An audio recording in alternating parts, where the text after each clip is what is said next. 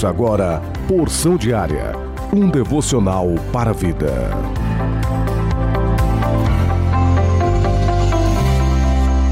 É com muita alegria que vos cumprimento com a graça e a paz de nosso Senhor e Salvador Jesus Cristo neste sábado, dia 7 de maio. Plano anual de leitura bíblica 1 Samuel capítulo 1, versículo 1 até o capítulo 2, versículo 21. Salmos de número 105, versículo 37 até o versículo 45. Provérbios capítulo 14, versículo 28 até o versículo 29. E o evangelho que escreveu João capítulo 5, versículo 1 até o versículo 18. Porção diária deste dia tem como título O Dia da Angústia, baseado na leitura bíblica de Provérbios, capítulo 24 e o versículo de número 10. Se te mostras fraco no dia da angústia, a tua força é pequena.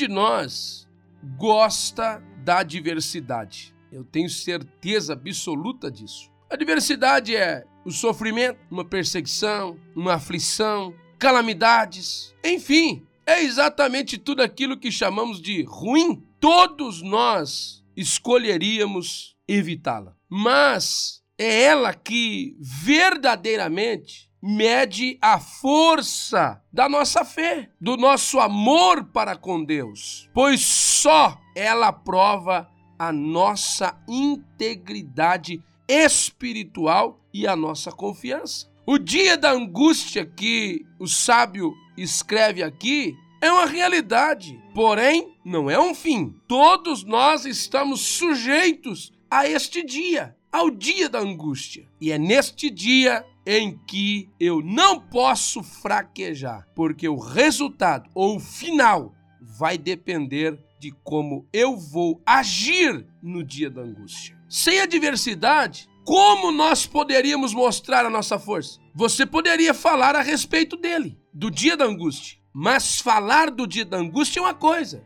Agora, ter vivido é outra situação. O dia da angústia revela realmente quem eu sou e a força que eu tenho porque eu posso acreditar que eu tenho força. Mas é no dia da angústia é que eu realmente eu vou ver se tenho ou não tenho. Você poderia dizer que jamais negaria o Senhor, mas é no dia da angústia é que eu quero ver se realmente não negaríamos. É o dia da angústia que revela as falsas convicções que temos. É neste dia é que realmente mostra quem somos. Precisamos saber que é mentira pensar que a vida cristã é uma tranquilidade, é uma vida sem problemas. Jamais. Podemos perguntar para Jó, para Moisés, para Davi, para o apóstolo Paulo, entre tantos homens a esse respeito. Como é servir a Deus e mesmo assim enfrentarmos o dia da angústia, as adversidades. Agora, é claro,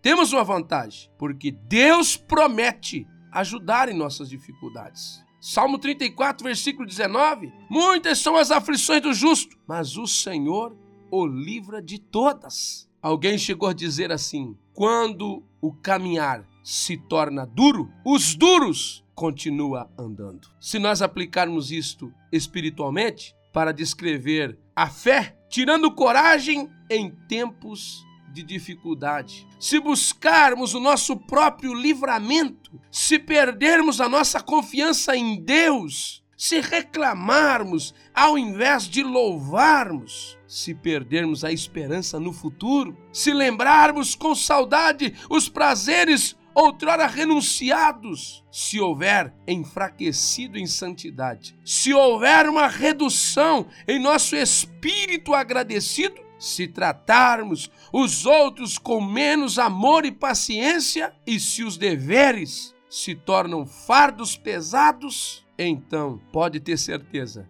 que estamos desmaiando, estamos fraquejando. Mas eu te convido hoje a se pôr de pé e se comportar como alguém que está fortalecido pelo Senhor. Não baixe a cabeça, não baixe a tua guarda. O dia da angústia pode estar acontecendo hoje em sua vida, mas isso não veio para te matar e para te destruir, mas para te fortalecer e para que você realmente descubra quem você é e você continue sendo um servo de Deus e conte com a divina provisão dos céus em sua vida, em sua casa, em qualquer área da sua vida que está sendo afetada neste dia. Não te esqueça, se te mostras fraco no dia da angústia, a tua força é pequena. Eu quero orar com você e por você.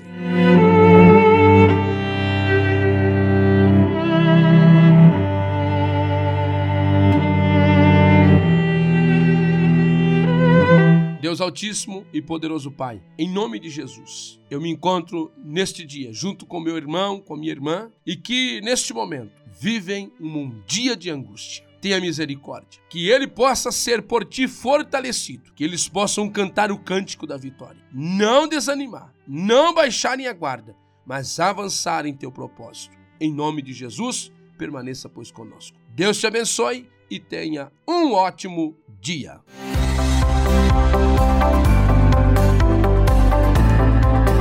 Você ouviu Porção Diária, idealizado pela Obra de Deus em Curitiba.